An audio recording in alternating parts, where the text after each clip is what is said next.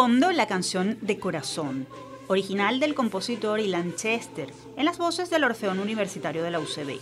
La pieza es un homenaje a la belleza de Venezuela y un llamado a cuidarla y quererla desde lo más profundo. Comenzamos nuestro programa de hoy con esta melodía interpretada por uno de los grandes exponentes de la cultura musical universitaria, porque en Universate apostamos por el amor a este país a través de la difusión de los esfuerzos que se hacen desde las instituciones de educación superior para mantener viva y en alto la dignidad de esta nación, la más bella de las flores, como reza uno de los versos de esta pieza. Y es que, aunque esta canción fue escrita hace más de 30 años, su vigencia sigue intacta porque hoy más que nunca es tiempo de unir los corazones como escribió Ilan y dedicarnos todos a regar y querer a este país de corazón.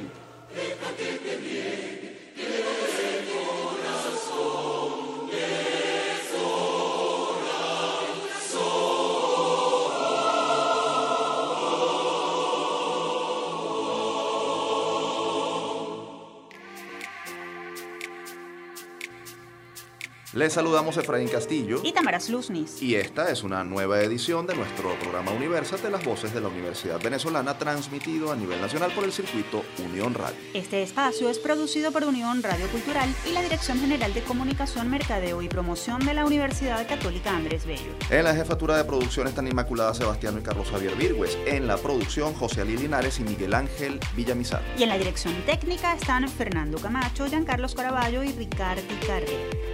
Este programa está siendo grabado desde el estudio de radio de la UCAP. Agradecemos el apoyo del Departamento Audiovisual de la Escuela de Comunicación Social de la Universidad por hacer esto posible. Bienvenidos nuevamente a Universate, las voces de la Universidad Venezolana. Como cada semana estamos prestos a llevarles información de actualidad sobre las instituciones de educación superior, sus desafíos, logros y protagonistas. Así es, Efraín, agradecemos a nuestros oyentes por acompañarnos y los invitamos a quedarse en sintonía porque tenemos mucho para compartir. Vamos entonces a comenzar con nuestro recorrido por el acontecer universitario nacional. Actualidad Universitaria. Durante una reunión del Consejo Nacional de Universidades, el ministro de Educación Universitaria, César Trompis, anunció la posibilidad de autorizar a partir del segundo trimestre de 2021 y durante las semanas de flexibilización ciertas actividades en los campus, entre ellas prácticas de laboratorio y consultas pedagógicas. Ante esto, representantes de varias casas de estudio han reaccionado. Por ejemplo, el rector de la UCAP, Francisco José Virtuoso, señaló en una entrevista que la universidad que dirige se mantiene actualmente bajo el esquema de clases a distancia, conocido como presencialidad remota, y solo se están ofreciendo en la sede, cuando la cuarentena lo permite, algunas prácticas de laboratorio en facultades como ingeniería o en la Escuela de Comunicación Social.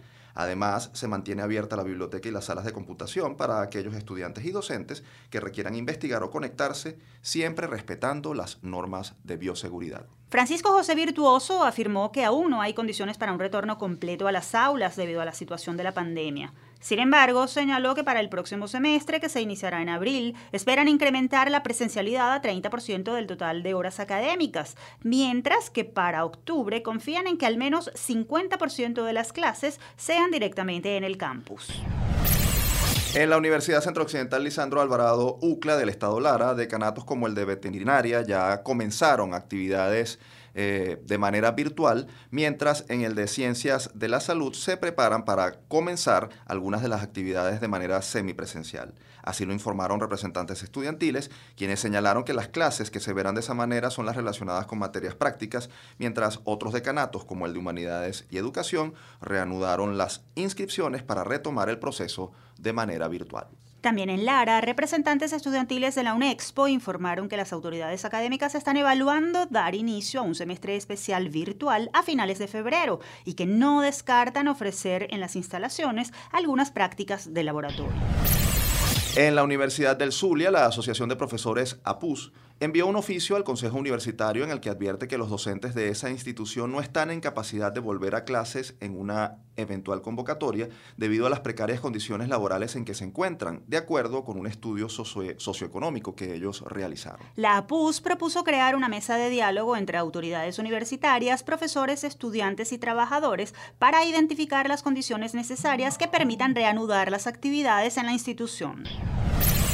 Nos vamos a la Universidad de Carabobo, donde algunas facultades también están retomando sus actividades. El presidente de la Federación de Centros Universitarios, Marlon Díaz, aseguró que los alumnos de Ciencias de la Salud reiniciaron las prácticas de manera semipresencial, luego de que se consiguieran mediante donación insumos de bioseguridad para docentes y estudiantes. Por su parte, la rectora de la institución, Jessie Divo de Romero, señaló en una entrevista que, pese a la cuarentena, actualmente algunas facultades, como las de Educación, Ciencias Jurídicas y Políticas y Ciencias Económicas y Sociales, han logrado proseguir los cursos de manera virtual y continuarán de esta manera en las próximas semanas. Precisamente para conocer más sobre el estatus y perspectivas del reinicio de las actividades académicas en esa institución, tenemos vía telefónica al profesor Ulises Rojas.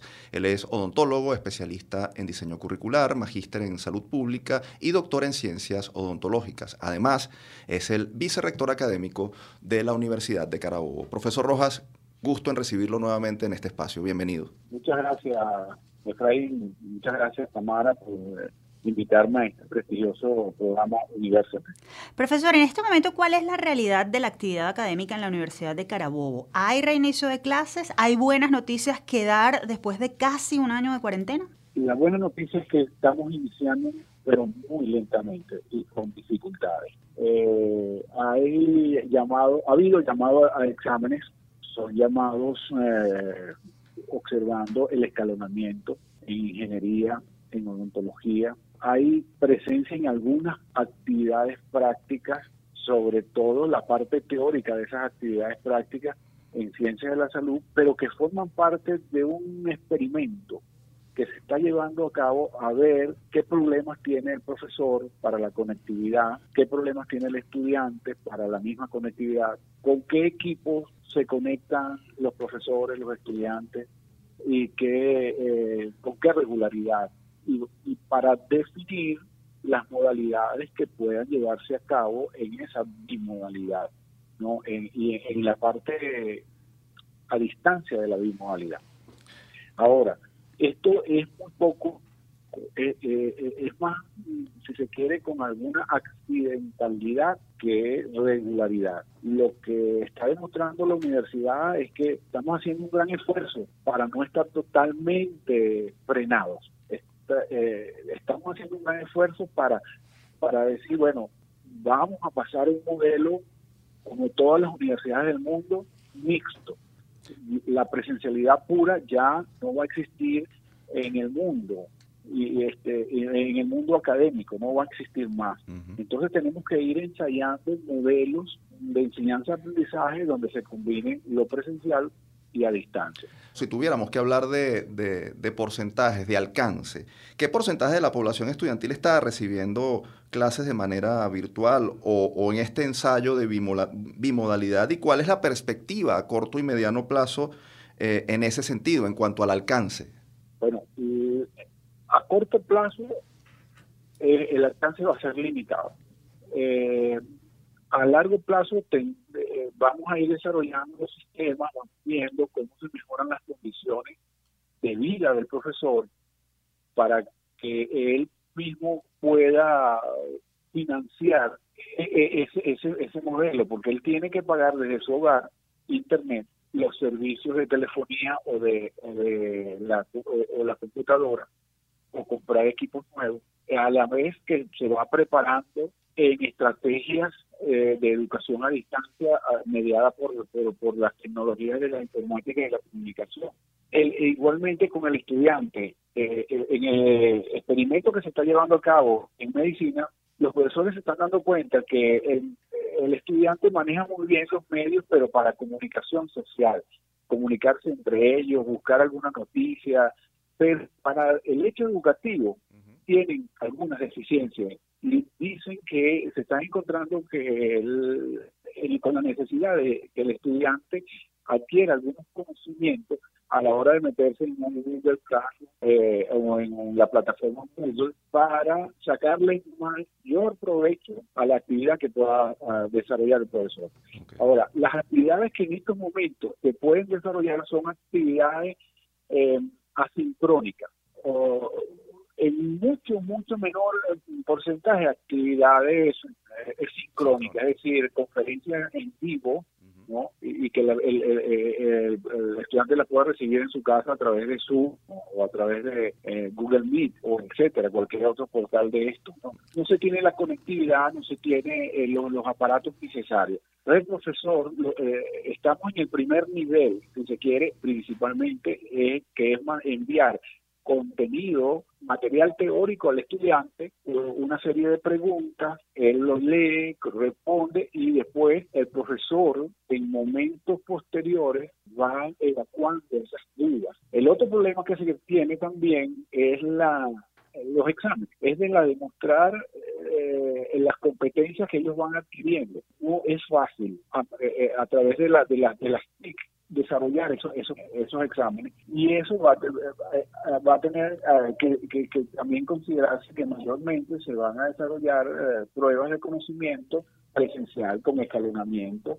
Y, eh, e indica que si un año duraba 36 semanas, puede ser que se considere que un año aumente el número de semanas para que se puedan desarrollar las actividades presenciales. Un en un laboratorio con 30 estudiantes, ahora van a ser eh, tres prácticas con 10 estudiantes, por ejemplo, y que una, una práctica diaria, porque el, laboratorio hay que desinfectarlo una vez que salga el grupo. Profesor, ¿les están ofreciendo ustedes algunas opciones a estudiantes y a docentes para sortear precisamente esos obstáculos que pudieran presentarse eh, desde sus respectivos hogares en materia de conectividad, disponibilidad tecnológica, por ejemplo? Mira, en esto estamos eh, en pañales. La universidad no tiene eh, los recursos económicos para decirle al profesor, mire, si cuenta una, con una sala de telemática donde usted puede transmitir. Le estamos ofreciendo la posibilidad de grabar los videos con sus clases en la universidad, pero a un grupo limitado porque no tenemos esa capacidad. Generalmente el profesor lo hace en su casa. Le estamos ofreciendo al profesor cursos para que manejen eh, las plataformas o Moodle o la, plataforma Google Classroom. Eh, tenemos que ahora meternos con el estudiante también para ofrecerles cursos de este tipo. E, eso es lo que estamos desarrollando. La universidad, como ustedes saben, la Universidad Nacional cuenta con muy pocos recursos. El otro elemento gravísimo es los bajísimos sueldos que tenemos los profesores universitarios, que no le dan para seguir financiando al Estado en la función que le corresponde, que es dar los fondos necesarios para que se desarrolle este tipo de actividad académica presencial y a distancia. Profesor, en este sentido, ¿han sostenido encuentros con representantes del Ministerio de Educación Universitaria recientemente? ¿Es posible alcanzar algunos acuerdos con las autoridades eh, del Ministerio para por lo menos avanzar un poco más en, esas, en, cubrir esas necesidades eh, urgentes que tiene la universidad para retomar su, su, su quehacer? Este tema se ha tocado, se ha tocado en los diferentes CNU y el ministro parece que estuviese viviendo en otro país donde dice, bueno, la universidad tiene que pasar hacia la productividad y la universidad tiene que ir eh, a desarrollar el programa universidad en, casa. Pero dime cómo, con qué recursos. La universidad sigue sin recibir recursos importantes para, para desarrollar estos aspectos. un profesor que no tiene cómo moverse no tiene para este, sufragar la mitad de una quincena, es, problemático. Entonces, el ministro lo que hace y el ministerio es lanzar grandes políticas. Ahorita viene una política de evaluación y acreditación, el CESA, pero la universidad no, cada vez tiene menos recursos para, para responder y lo que se está haciendo se está haciendo con recursos propios, con políticas desarrolladas desde, las universidades, pero con mucha, eh, mucho, mucho problema, muchas limitaciones para hacerlo de manera como debe ser. Fíjate tú, que eso es tan difícil que aún en los países desarrollados eh, un desarrollo intermedio importante como, como es España, el cambio de este modelo, el cambio de este modelo, este, está creando problemas por, por, lo, por lo rápido que hubo que montarlo, ¿no? por, por la pandemia imagínate tú nosotros que ya veníamos con una crisis de hace seis años atrás con el problema de la pandemia y el problema económico del país. Profesor, ¿cuál es su mensaje a la comunidad universitaria, a los alumnos, profesores y a todo el personal administrativo de cara a la situación actual y al reinicio de actividades académicas? Estamos haciendo un gran esfuerzo, pero no se puede decir que ya la universidad va a comenzar clases y ya todo va a ser eh, como antes y que lo que no se haga presencial se va a hacer a distancia. Estamos haciendo los esfuerzos para ir aprendiendo y para irnos moviendo en la medida que las reales posibilidades nos lo permiten. Profesor Rojas, muchísimas gracias por aceptar nuestra invitación. Estaremos como siempre muy atentos a lo que en la Universidad de Carabobo ocurra. Gracias a ustedes y estamos a la orden para darles Ustedes escuchaban al profesor Ulises Rojas, él es vicerrector académico de la Universidad de Carabobo. Y seguimos con más de Universate, las voces de la Universidad Venezolana. En esta parte del programa conversaremos sobre iniciativas que están surgiendo desde las filas estudiantiles universitarias para promover el liderazgo juvenil. Esto y más en nuestra próxima sección. Generación 2020 Recientemente, estudiantes de varias universidades se unieron para poner en marcha la Asociación Civil Juventud Internacional de Desarrollo, la cual se enfoca en promover la formación y actualización de jóvenes venezolanos en contenidos sobre desarrollo personal, académico, educativo, cultural y empresarial, con el fin de contribuir con su preparación para el mercado laboral. Por ejemplo, la asociación está convocando para el próximo 22 de febrero en el Centro Cultural Chacao la segunda edición del taller de liderazgo empresarial El Camino para Ganar que tiene como objetivo brindar herramientas de posicionamiento y liderazgo de los eh, jóvenes en las organizaciones. Para conversar sobre esta iniciativa nos acompaña vía telefónica Daniel Herrera. Él es estudiante de Comunicación Social de la Universidad Católica Santa Rosa y gerente de comunicaciones de esta agrupación. Un gusto recibirte en Universate, Daniel. Un placer estar aquí con ustedes el día de hoy. Muy agradecido con, con su labor por lo que hacen ustedes y la asociación se las agradece mucho por este, este momentico que podamos brindar a la juventud. Daniel, ¿cómo y por qué nace la, eh, la iniciativa de, esta, de crear esta eh, organización? Bueno, como ustedes saben, en pandemia lo único que uno hace es pensar cuando uno no podía, por lo menos a veces estudiar, a veces ya se cansaban los temas de, de qué hablar con los amigos, entonces lo que es el presidente de la asociación y el director de la asociación, junto a mi persona, somos amigos ya desde, desde pequeños. Y nosotros nunca nos vimos en, en un proyecto juntos, ya que cada uno se, se enfoca y se, se especializa en diferentes áreas. Entonces, un día hablando nosotros, empezó la idea por algo que nosotros estamos haciendo ahorita, pero que no es de lleno lo que estamos haciendo, ya que el eh, nosotros en la asociación tenemos un programa de entrevistas que se llama Punto de Partida, que es donde entrevistamos como lo mismo que hacen ustedes, entrevistar a jóvenes emprendedores en Venezuela que están surgiendo aquí en Venezuela, que pueden dar consejos y, a los demás jóvenes que quieren partir aquí en Venezuela. Okay. Entonces, nosotros empezamos con esta iniciativa, con mi manejo de redes, el manejo institucional del director y del presidente, queríamos empezar con eso, pero ya cuando empezamos a ejecutar todas las cosas legales de la asociación, de todo eso, y dijimos, ¿por qué tenemos que pararnos en el programa de entrevista? Nosotros tenemos los contactos, nosotros queremos un poquito más, nosotros vamos a llevar esto un poquito más, y entre charlas coloquiales nació lo que es Juventud Internacional de Desarrollo. Y ahí mismo en una charla coloquial, este, nosotros ahí riéndonos entre, entre amigos, nació el eslogan que nosotros seguimos apuntando en la dirección correcta. Me recuerdo que lo dijo el presidente. Y nosotros digo, dijimos, ese es el eslogan que nosotros vamos a tener. Nosotros seguimos apuntando en la dirección correcta y hasta ahora es el eslogan que tenemos porque nos identifica perfectamente lo que quiere la asociación y lo que está haciendo la asociación. Daniel, ¿cuál crees tú que es la importancia del desarrollo de los jóvenes fuera de su zona de confort? Se habla de fortalecer las llamadas habilidades blandas que están relacionadas con personalidad, inteligencia emocional. ¿Por qué es importante el reforzamiento en esas áreas? No, esto es súper importante para el crecimiento de uno, tanto como persona, tanto como profesional. De verdad que eh, las decisiones emocionales y todo eso nosotros lo planteamos, nosotros no queremos ir en todos los tópicos, por eso nuestro primer eh, seminario, nuestro primer seminario fue de crecimiento personal, ya que lo que uno, este, las, esas inteligencias y esas emociones de uno, aunque a veces uno puede decir que lo separamos de lo profesional, no, eso afecta a nosotros y a lo que es el equipo, entonces nosotros quisimos llevar eso como primer seminario y de verdad fue muy bueno, ya que eh, la interacción con las personas y nos dijeron que fue muy bueno, que les gustó la interacción, que crecieron con ese taller, con ese seminario y bueno, eso es mi punto de vista, que es demasiado importante para mi persona y para lo que quiere plantear aquí. Expertos señalan que en el mundo del emprendimiento y el liderazgo es imprescindible el establecimiento de redes para aumentar la incidencia del trabajo que se hace. Ustedes desde la organización están estableciendo alianzas con otras organizaciones y sectores. ¿Han conseguido acuerdos en ese sentido?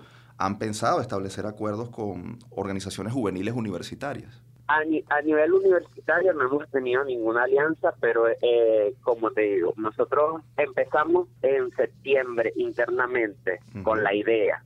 Empezamos a trabajar internamente, ya que no podíamos todavía gestionar porque estaba más cerradas las cosas por la pandemia, pero empezamos a gestionar internamente, empezamos a crear el Instagram, a tener el equipo eh, y íbamos a, a nacer en, prácticamente en enero con el primer seminario. Y de ahí se nos han abierto las puertas, por lo menos ahorita tenemos el agrado y el orgullo de decir que somos aliados del Centro Cultural Chacao, de Salud Chacao, este ayer antier ayer cerramos una alianza con, eh, no recuerdo bien, pero creo que es Ayuda al Ciudadano de Chacao. Tenemos a, Jorge Botti, eh, que es el presidente de Fede Cámara, y nuestro asesor principal, que se llama Carlos Pérez, que es el cofundador de Ferre Total, y eso nos ha abierto las puertas en bastantes ámbitos. Y seguimos aquí creciendo, y nosotros no tenemos límite porque queremos ya llevar también la educación. Por lo menos nosotros tenemos dos unidades educativas que son aliadas, que es el Colegio Don Bosco Altamira y el Colegio San Antonio del Paraíso. Y queremos seguir, obviamente, en el ámbito eh, universitario, de instituciones. Eh, no tiene ahorita, por lo menos no, no vemos techo a lo que queremos hacer. Entonces, seguimos buscando esas alianzas para poder ayudar a los jóvenes. Daniel, ustedes están promoviendo un taller de liderazgo empresarial. ¿Por qué es importante formar a los jóvenes en ese ámbito? Y dinos dónde los interesados pueden conseguir más información al respecto. Eh, nosotros nos interesamos en este taller de liderazgo empresarial porque primero que todo es un interés que tenemos los jóvenes de HIT eh, internamente. Nosotros también hicimos encuestas, que fue un taller que la gente pidió que, que quieran posicionarse en marketing, que quieran saber de empresas, gestión de empresas, y fue un tema que ya teníamos nuestro asesor, que eh, se llama Carlos Pérez, que es el, cofundador de Ferre Total, ya nos estaba eh, dando el apoyo y nosotros dijimos, qué mejor lanzar nuestro primer taller presencial que con el target que más tenemos, con más forum y con un ponente que ya tiene tanta experiencia. Entonces decidimos lanzar ese primer eh, taller de liderazgo empresarial, ya se lo presentamos al Centro Cultural Chacao y obviamente se enamoró de la idea, nos dieron la sala a la viga, pero por motivos de pandemia nos dieron una limitación de 36 personas. Entonces hicimos ese primer taller, fue un éxito, pero hubo un problema en vez de 36 personas inscritas, se inscribieron 122. Entonces decidimos lanzar la segunda edición ahora en el teatro del Centro Cultural con más o menos 190 personas de cupo que podamos eh, meter en este teatro y estamos preparados para esa segunda edición con todos los ánimos y todas las expectativas. Cualquier información que deseen sobre la actividad eh, pueden chequearlo en el Instagram de la asociación JID Piso BZLA y por se contactan cualquier información extra que quieran tener y mi persona se las hace llegar. Daniel, agradecidos por tu tiempo y por esta iniciativa que sin duda es interesante y muestra que los jóvenes venezolanos sí están haciendo cosas para eh, mejorar su propio futuro. Gracias por acompañarnos. Un gusto, un placer, de verdad sigan con esta gestión y a futuro podemos planear muchas cosas conjunto a ti porque tenemos una visión similar. Muchas gracias por estar prestándonos el apoyo y un placer estar con ustedes el día de hoy. Ustedes escuchaban a Daniel Herrera, estudiante de Comunicación Social de la Universidad Católica Santa Rosa y gerente de comunicaciones de la Asociación Civil Juventud Internacional de Desarrollo. Si desean más información sobre el taller de liderazgo empresarial que están promoviendo, pueden revisar la cuenta arroba JID-BZLA. Con esto hacemos una pausa, al regreso seguimos con muchísimo más universo.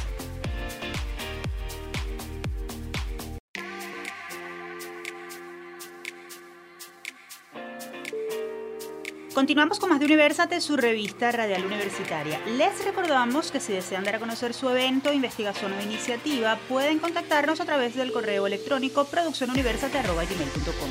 Y ahora vamos a conversar sobre las tendencias en compensación salarial que en la actualidad aplican las organizaciones y, y lo que tiene que ver con la capacitación de los empleados como una fórmula de mantener la rentabilidad y operatividad de las empresas. Esto y más en nuestra próxima sección. Desde el campus. En tiempos de pandemia y crisis económica, los empleadores tienen desafíos importantes para mantener a su personal no solo contento y satisfecho, sino preparado para garantizar el buen funcionamiento de las organizaciones y el cumplimiento de sus objetivos. En escenarios de alta inflación y migración masiva de mano de obra como el de Venezuela, el tema de la retención del talento se ha vuelto complicado para muchas empresas. Ante ello, las dinámicas de las relaciones laborales exigen nuevas opciones de capacitación y compensación monetaria y no monetaria de los trabajadores.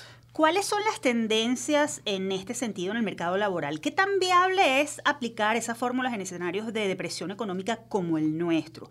¿Qué están haciendo las empresas venezolanas? Pues para conversar sobre este tema recibimos vía telefónica a la profesora Ileana Corredor. Ella es licenciada en psicología, magíster en relaciones industriales y directora del programa de posgrado en gerencia de recursos humanos y relaciones industriales de la UCAP. Bienvenida de nuevo a Universate, profesora Corredor. Muchísimas gracias, Efraín y Tamara, por la invitación. Para mí un placer el poderlos acompañar en este programa. Profesora, escuchó nuestra presentación. ¿Qué tanto ha cambiado el sistema de compensación que ofrecen las organizaciones empleadoras a sus, a sus colaboradores tras la llegada de, la pandemia? Sí, bueno, realmente las, organizaciones han tenido que hacer ajustes en, en sus esquemas y en su manera de atender las necesidades de sus colaboradores. Eh, cada vez eh, se hacen muchísimo más eh, personalizados, más a la medida de las necesidades que puedan tener ellos y buscan pues la manera de que sea una manera más flexible e innovadora en la manera en que, en que, se, en que logran buscar esa fórmula que no es nada fácil. realmente tenemos tendencias muy concretas, sobre todo en la flexibilidad laboral, ya que todos estos temas de pandemia pues nos han hecho acercarnos a nuevas formas de trabajo a distancia y eso implica una nueva manera de abordar el trabajo y el liderazgo de las organizaciones. Profesora, en escenarios de alta inflación como el venezolano, los aumentos de sueldos se hacen imprescindibles, pero parecieran no ser suficientes para garantizar la tranquilidad y la satisfacción de los empleados y además retenerlos. ¿Qué fórmulas pueden aplicarse y cuáles, en efecto, se están aplicando en el mundo y en nuestro país para recompensar a los trabajadores? Sí, fíjate que una de las cosas más importantes es todo lo que tiene que ver con la inversión en salario emocional, eh, que tiene que ver eh, con un rol estratégico para la retención y captación de talento, ¿no? ya que aumenta, aumenta la motivación de los empleados, eh, procurando que estos se sientan parte de la empresa. ¿no? La actitud de los mismos será más positiva, más proactiva, ¿sabes? Sin que esto implique necesariamente una subida desde el punto de vista económico ese plan de, beneficios eh, debe estar muy atado a todos estos temas de, las necesidades puntuales, ¿no?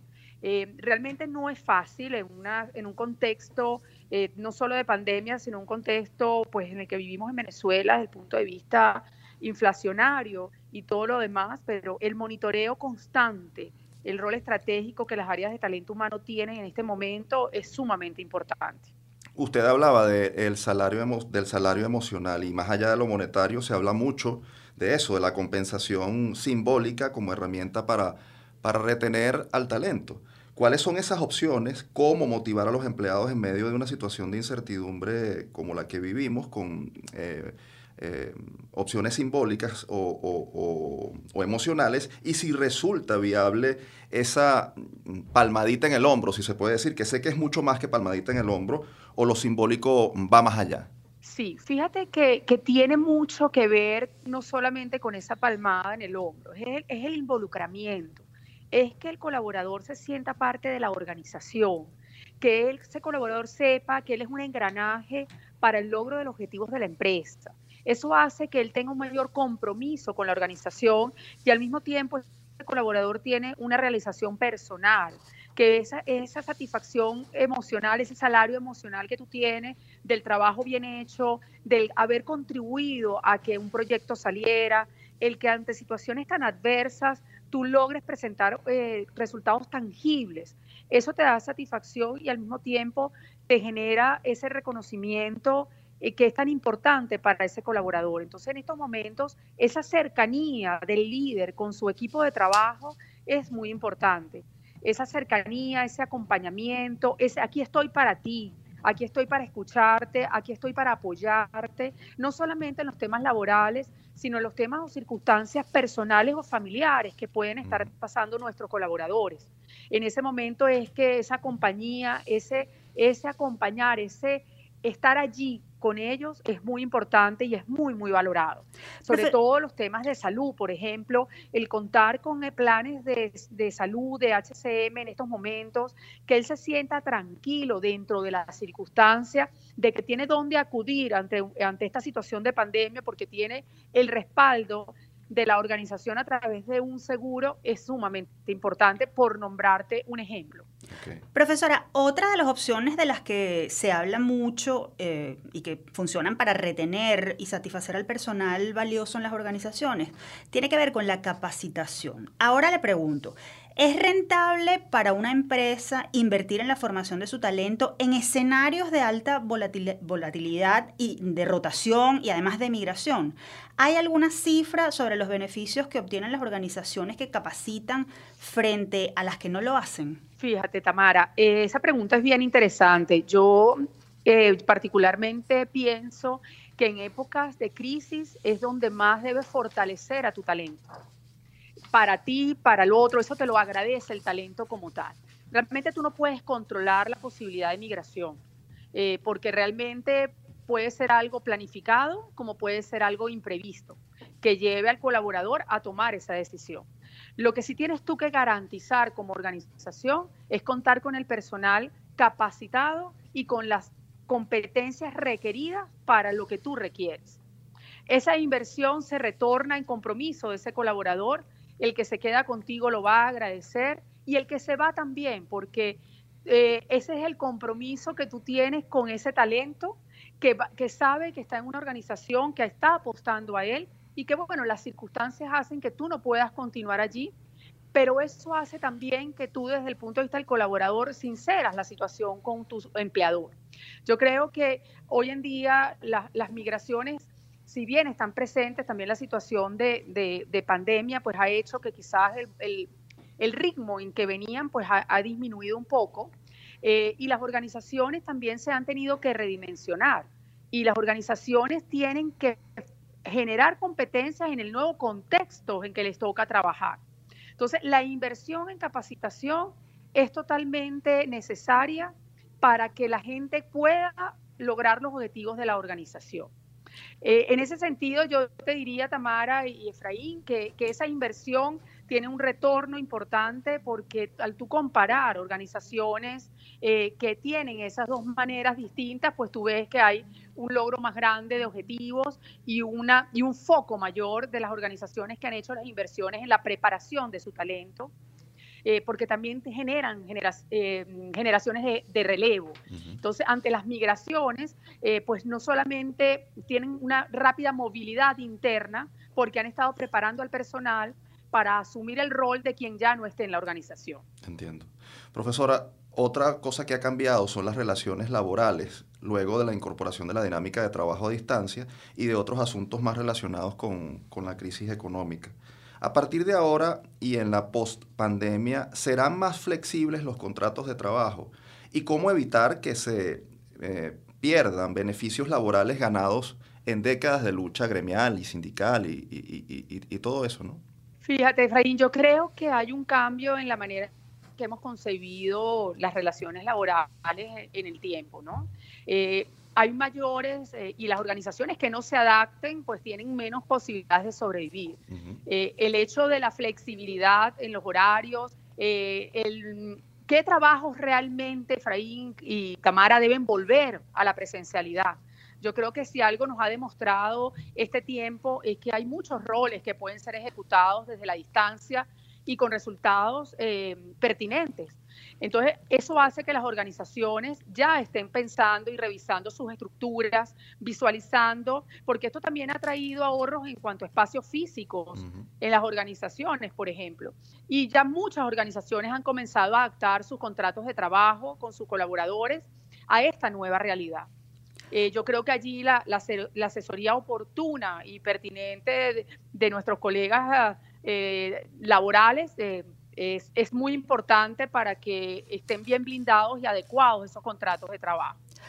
Con respecto a la segunda parte de la pregunta que me haces, eh, yo creo que también el esquema de esas reivindicaciones y de esos beneficios que los colaboradores han tenido en el tiempo, eh, ya sea bajo el parámetro de las, relaciones laborales, bajo la discusión de contratos colectivos y negociaciones colectivas, pues también eso traerá una revisión y algunos beneficios simplemente tienen que adaptarse a la realidad. Mm. Y tienen que ser, pues, siempre viendo eh, ese ganar, ganar entre las partes, visualizar y sentir hacer un proceso real de negociación de cuáles son las necesidades que la organización y que los colaboradores tienen en este momento y salir de la caja y realmente plantearse un nuevo esquema de beneficio que beneficie a las partes.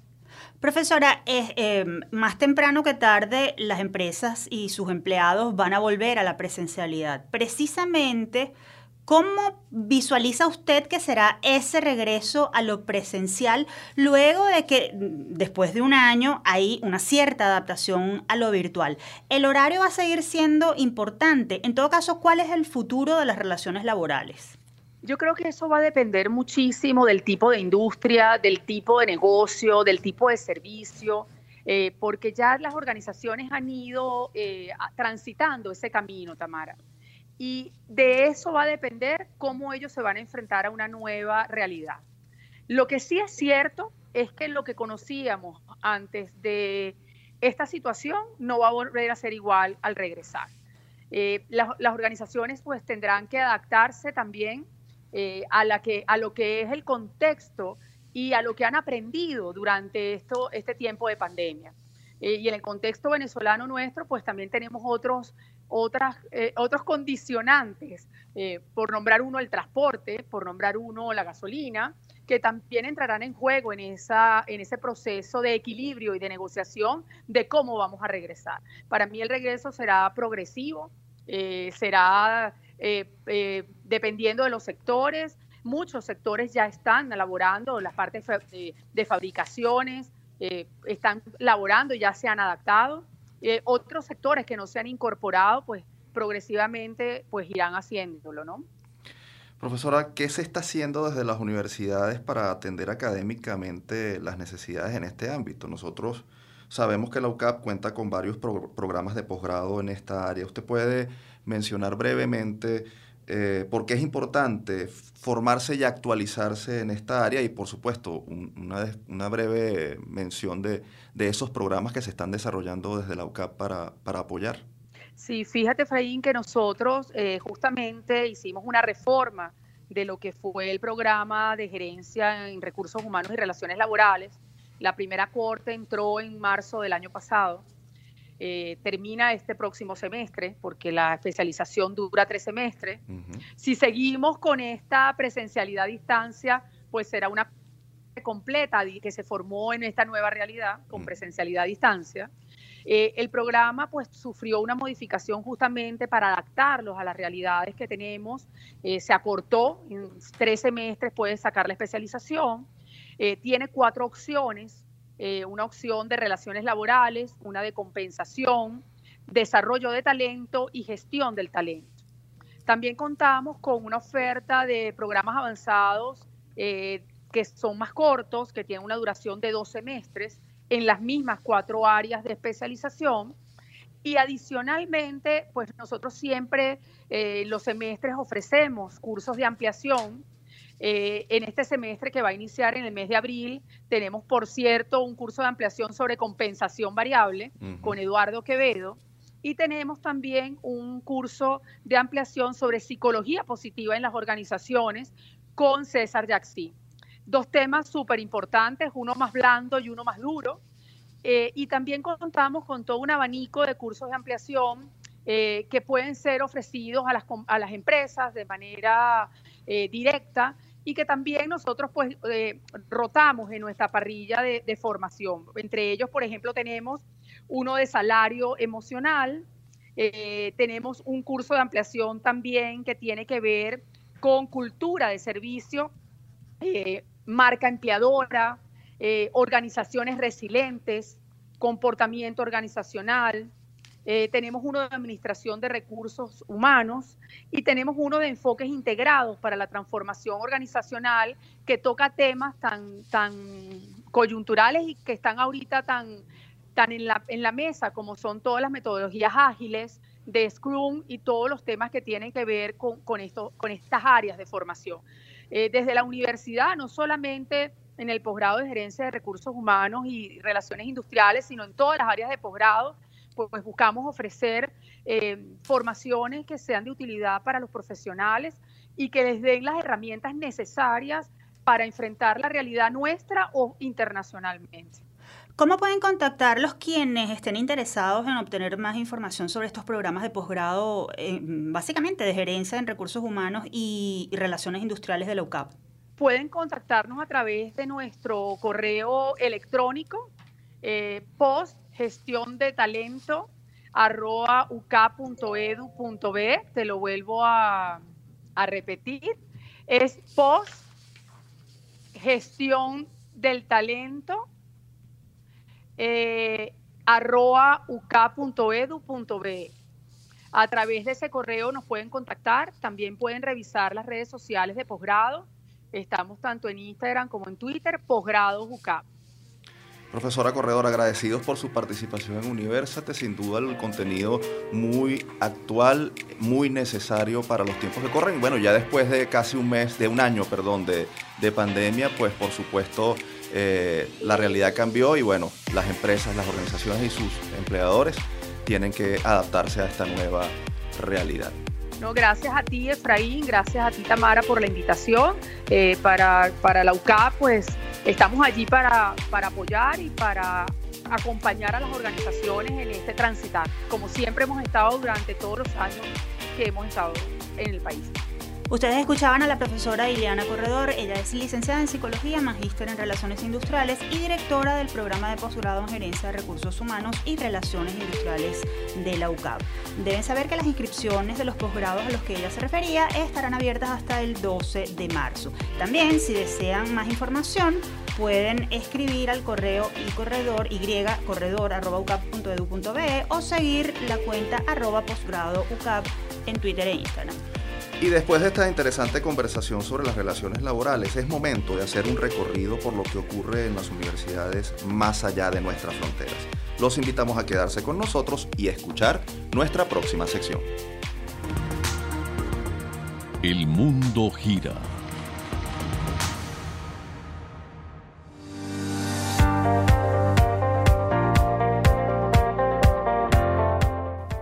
Estados Unidos, el joven venezolano de 20 años de edad, Luis Pavón Madrid, lideró un grupo de 15 estudiantes del Instituto Tecnológico de California, que desarrolló una alternativa para reducir y neutralizar el polvo lunar en las expediciones a la Luna. Su propuesta fue una de las siete ganadoras del proyecto Artemisa de la NASA, que pretende enviar humanos al espacio en 2024. Durante cuatro meses, el venezolano y su equipo desarrollaron la Big Idea Challenge, proyecto que aspira a debilitar el polvo lunar tóxico y abrasivo que puede causarle sarcoidosis a los astronautas si lo inhalan. La propuesta que le presentamos a la NASA básicamente expande una tecnología que ya existe. Se llama escudos electrodinámicos. Se puede usar en el módulo lunar para sacar todo el polvo cuando el astronauta se cambie el traje, el casco o el visor, explicó el estudiante de tercer año del Instituto Tecnológico de California. Big Idea Challenge se encuentra actualmente en su segunda fase, la financiación de los paneles ideados por el equipo. Ahora nos vamos a México, donde el trastorno de ansiedad y la depresión son los padecimientos mentales que más sufren los jóvenes universitarios de ese país por la pandemia del coronavirus, razón por la cual universidades públicas y privadas pusieron en práctica protocolos y equipos de contención emocional para sus alumnos. La mayoría de las llamadas que recibimos son con cuadros de ansiedad, depresión o estrés, muchos derivados del padecer coronavirus o de haber perdido a un familiar. Esto lo aseguró David Amaya, responsable de los teléfonos de atención de la Universidad Nacional Autónoma de México, UNAM. Desde el inicio de la pandemia, el servicio de atención telefónico de la UNAM, que brinda precisamente atención emocional, ha atendido a un aproximado de 700 llamadas semanales según datos oficiales. Recientemente, la UNAM creó el Comité Técnico para la Atención de la Salud Mental de la Comunidad Estudiantil, el cual tiene como objetivo definir e impulsar políticas institucionales de prevención y atención en la materia. La gente nos habla desesperada o en crisis quienes más marcan son mujeres, son el 67% de las llamadas y en su mayoría jóvenes de entre 23 y 26 años. Esto lo detalló el profesor Amaya, quien confesó que es un trabajo difícil porque en muchas ocasiones no se le puede dar el seguimiento que ellos quisieran a cada caso. Ahora nos vamos a España, donde un estudio certificó que las sociedades donde el dinero juega un papel menos relevante tienen niveles de felicidad más altos. La investigación que publica la revista científica Plus One fue llevada a cabo por el Instituto Español de Ciencia y Tecnología Ambientales de la Universidad Autónoma de Barcelona y la Universidad McGill de Canadá.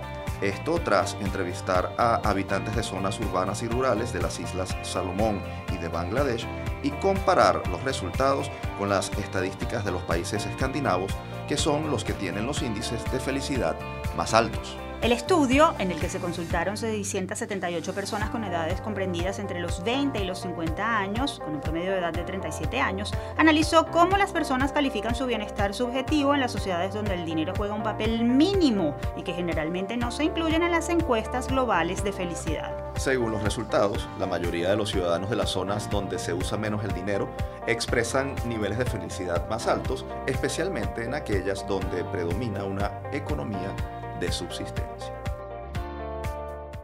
Y antes de despedirnos, compartimos con ustedes la acostumbrada frase de la semana. No hay profesiones indignas. Indignidad puede haber en quienes las ejercen. Y eso es una condición humana y no de los oficios. Esta importante reflexión pertenece a Luis Caballero Mejías, ingeniero venezolano nacido en 1903 y fallecido en 1959. Él estuvo dedicado a la investigación y la docencia a mediados del siglo XX. Además fue fundador de la Escuela Técnica Industrial de Caracas. Mejías dejó un importante legado en el campo de la tecnología aplicada. Es el inventor de la harina precocida de maíz, producto alimenticio básico de la mesa venezolana. En su honor, la UNEXPO bautizó con su nombre su sede de Caracas.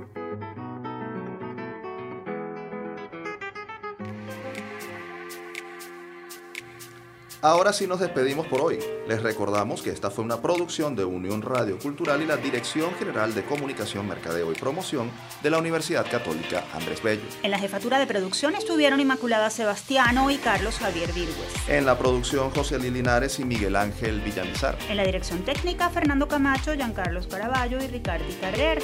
Y en la conducción, quien les habla, Tamara Slusnis y Efraín Castillo. Hasta la próxima.